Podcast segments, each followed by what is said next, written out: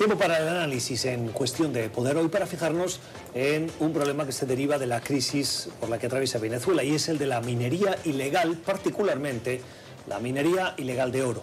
Tiene consecuencias porque está dando espacio y fomentando de una manera indirecta el crimen translacional, la violación de derechos humanos y está siendo utilizado, según expertos, por el régimen de Nicolás Maduro para sortear las fuertes sanciones internacionales que pesan hoy sobre el gobierno de Venezuela a través de esa minería ilegal.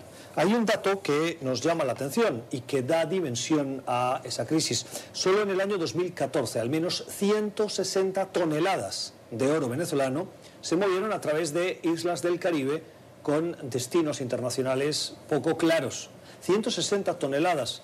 Hoy Venezuela, el 12% de su territorio nacional está compuesto por esa cuenca minera que podría acabar, si se explotase de una manera intensiva, creando a Venezuela o situando a Venezuela como el primero o segundo país en producción de oro del mundo. Hemos invitado a dos expertos para abundar hoy sobre esta cuestión que muchas veces por el ruido político pasa desapercibida, pero que sigue siendo una realidad complicada en el país suramericano. Me acompaña en el estudio esta noche Sasha Leshnev, es director adjunto de política del Enough Project, es experto en temas de paz y conflicto y responsabilidad corporativa en África Central y es miembro del Comité de Gobernanza de la Alianza Público-Privada para el Comercio Responsable de Minerales.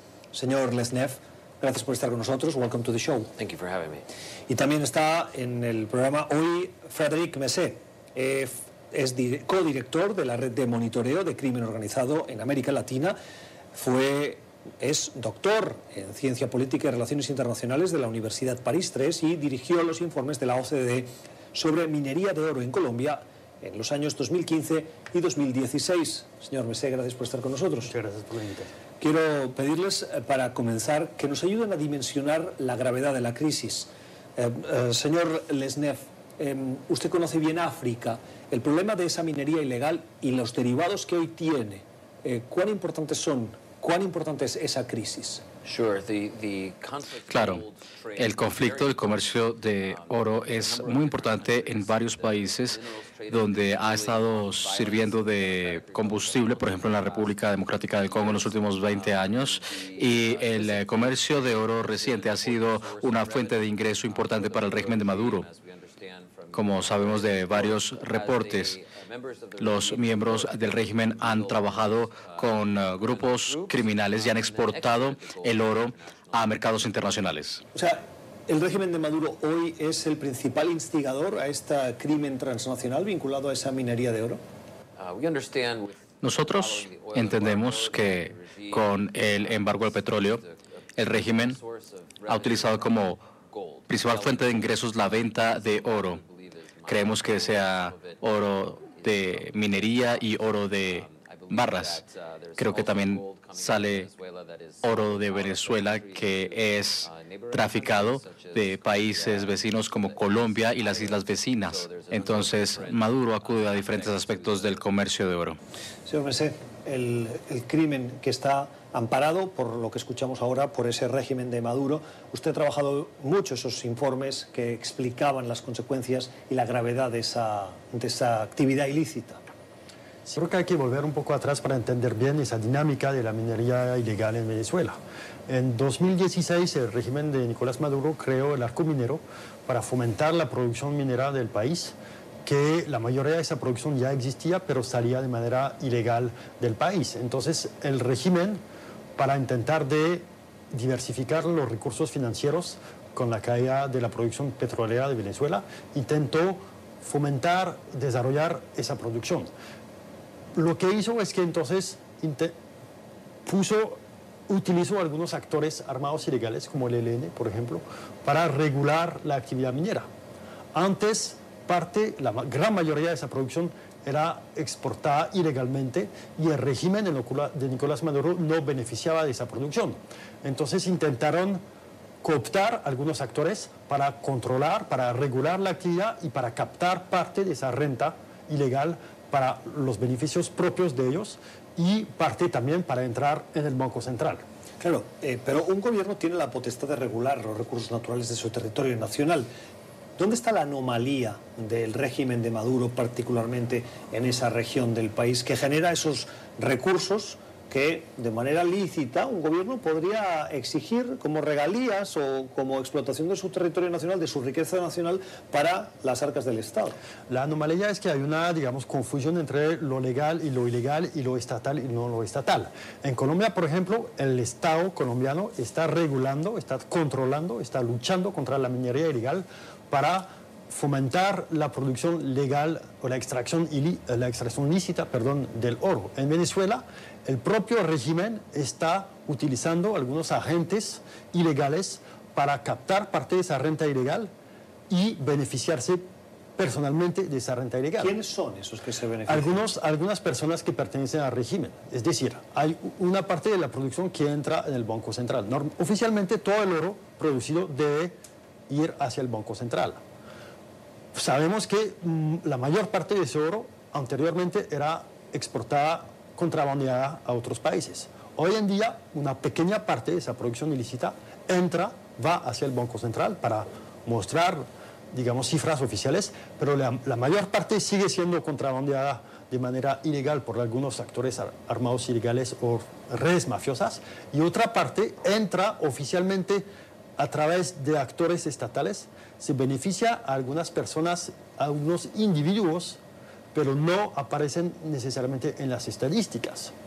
Esta descripción que está haciendo el doctor Romacé, eh, con la experiencia que usted tiene en África, ¿qué similitudes eh, tiene? Es decir, ¿es nuevo esto de ver que recursos naturales de un país eh, son utilizados para beneficio personal de los miembros de un régimen no democrático y oscuro en beneficio personal? Sí parece un uh, comercio similar. El eh, conflicto del comercio de minerales en la República Democrática del Congo ha generado cientos de miles de millones de dólares en ganancias para los grupos armados, pero más importante para quienes los respaldan, tanto funcionarios corruptos en la República Democrática del Congo, Uganda, Ruanda y otros países vecinos, así como compañías que están comprando esos minerales, ya sea coltán, oro u otros minerales. Entonces, es muy importante que las compañías que consumen esos minerales, compañías de electrónicos, refinerías, que tomen acciones sobre este oro para que de hecho puedan saber de dónde viene el oro y frenar el tráfico ilícito de oro. Sí, no, yo creo que hay que diferenciar, digamos, el contrabandeo oficial, uno lo podría llamar así, del uh, contrabandeo, digamos, manejado o operado por redes mafiosas, actores criminales. En el caso de Venezuela tenemos los dos, es decir, que parte de la producción ilícita del arco minero va a través de algunas empresas creadas por el régimen de Nicolás Maduro, pero se beneficia a algunos oficiales del régimen de manera personal. Pero otra parte de esa producción sigue siendo contrabandeado por actores armados ilegales, de los cuales algunos son eh, el ELN o disidencias de las FARC, pero también hay otros grupos, hay otros actores criminales que se benefician de esto. Entonces ahí la particularidad, digamos, es que hay, un, hay una parte de la producción que está desviada oficialmente y que está contrabandeada a través de aviones oficiales o, digamos, por parte de algunos oficiales. Y hay parte de la producción que sigue siendo exportada ilícitamente, ilegalmente, eh, hacia Colombia, hacia Guyana, hacia Surinam, hacia Brasil, hacia las islas caribeñas.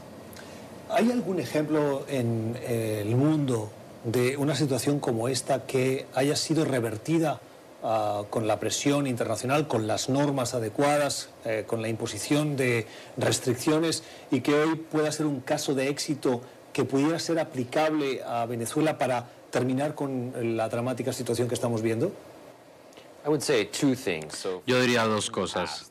En primer lugar, en el pasado, la legislación estadounidense sobre conflicto de minerales como parte de la reforma Dodd-Frank Wall Street ha sido muy exitosa en conjunto con el liderazgo de algunas compañías electrónicas como Intel y Apple, que limpiaron su cadena de producción y aplicaron cambios en la cadena de producción, en particular para que las compañías reportaran de dónde venían sus minerales e hicieran auditorías. Entonces, hace 10 años nosotros sabíamos de cada depósito en el Congo controlado por un grupo armado. Hoy, el 80% de los mineros no trabajan en zonas libres de conflicto de tungsteno. El segundo punto es que algunas de las mismas refinerías o comerciantes estaban trabajando minerales en conflicto de África y también de Venezuela. Hoy no está en el pasado, por ejemplo. Entonces, nuestra organización publicó un reporte el año pasado hablando sobre una red internacional de un magnate belga con refinerías en Uganda, en Dubái y Bélgica. Y de acuerdo con documentos, las refinerías ugandesas sacaron 400 millones de dólares en oro de la República Democrática del Congo. Y esta refinería también estaba sacando este año en marzo, de acuerdo con el Wall Street Journal, toneladas de oro de Venezuela. También reportaron una compañía asociada con esta red que sacó 800 millones de dólares en oro de Venezuela y aún así la comunidad internacional no ha tomado sanciones u otras medidas contra estas compañías y debería hacerlo. Pero usted menciona Estados Unidos. Eh, los países de América Latina, particularmente los países que tienen frontera, sea marítima o sea terrestre, ¿están haciendo lo que deben hacer o pueden hacer más? Creo que los países vecinos uh, son muy importantes en el conflicto de minerales para frenar el tráfico uh, y diría también que las sanciones de oro de Estados Unidos podrían ser una medida muy importante si se enfocaran en las compañías internacionales y las refinerías que están comprando el oro traficado ilegalmente. Eso no está pasando. Sí, yo creo que, bueno, el primero es un poco la, la toma de conciencia del problema. Para actuar, para ofrecer una respuesta, los países yo creo que tardaron un poco a tomar la medida de, del problema. Entonces reaccionaron un poco tarde, pero por lo menos reaccionaron. Ahora, las rutas de contrabando del oro son un poco las mismas que las rutas de contrabando de la droga. Entonces es difícil. Si hay una frontera extensa, si hay, digamos, diferentes medios para exportar ilegalmente esos productos, es difícil monitorear todas esas rutas. Tomo ejemplos. Sabemos que el oro va a través de avionetas, a través de aviones privados, a través de aviones charter, a través también de turistas, el pitufeo, a través de... Um, Perdón, ¿qué es el pitufeo? El pitufeo es como el, uso de correos humanos para transportar uh, mercancías. Entonces, con la droga hay varias personas que llevan pequeñas cantidades, pero también con el oro lo tenemos. Tenemos personas o falsos turistas que llevan hasta un kilo de oro. Claro, pero, pero ahí me pregunto, por ejemplo, cuando eh, el dinero ilícito de la droga entra en paraísos fiscales y se blanquea, y, a través de transacciones internacionales acaba en bancos europeos, por ejemplo. Ah, el oro es un material físico que no se puede hacer una transferencia internacional de oro a no ser que la traslades al importe, porque el oro es un, es un bien físico tangible. Entonces, ¿cómo ese oro puede acabar en bancos o cajas de seguridad de Europa? Bueno, primero, el oro es un producto casi perfecto para el lavado de dinero. ¿sí? Es un producto legal, es un producto bastante común, es un producto que es difícil de, de tracear, digamos, porque una vez que se funde, dos, tres veces ya es casi imposible saber de dónde proviene. Segundo, como usted lo dice, hay algunos países que son considerados como paraísos fiscales que participan en ese lavado de dinero los actores criminales, las redes mafiosas, llegan con unas cantidades de oro, lo legalizan, obtienen dinero, este dinero no lo van a transferir, digamos, a otros países, sino que se quedan algunas cuentas de esos paraísos fiscales y después con, a través de diferentes mecanismos se puede transferir. Entonces, ese oro, digamos, es utilizado para el lavado de dinero, pero también el dinero del narcotráfico ha sido invertido en la producción de oro.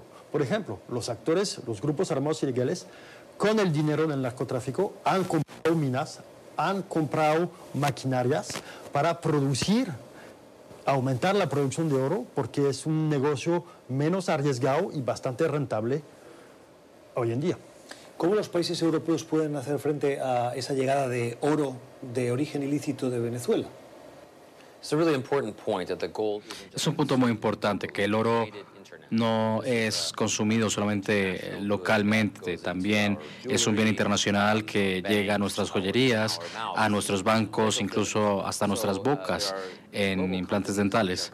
Hay compañías globales que están consumiendo ese oro y tienen la responsabilidad de identificar y hacer auditorías para en verdad entender cómo fue sacado y traficado este oro.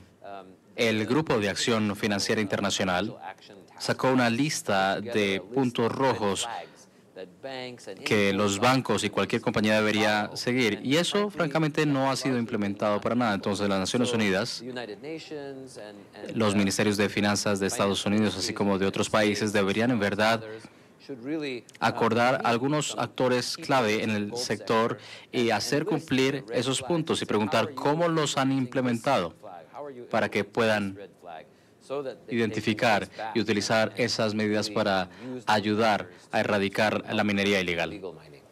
Las opiniones de dos expertos, Sasha Lefnev, es director adjunto de política de Enough Project, y de Frederick Messe, que es codirector de la red de monitoreo de crimen organizado en América Latina, dirigió los informes de la OCDE del año 2015 y 2016 sobre la minería de oro en eh, Colombia. Gracias a ambos por haber estado con nosotros. Un tema relevante que, como decíamos al principio, a veces queda escondido en la actualidad política, pero que continúa siendo una eh, fuente, uno, de ingresos para el régimen y dos, de problemas que estimula el crimen organizado en una parte muy concreta, muy particular de Venezuela y dos, el motivo de violación sistemática de derechos humanos en esas zonas poco controladas por el gobierno. Gracias. Thank you for being here tonight. Esto es cuestión de poder. Ya regresamos.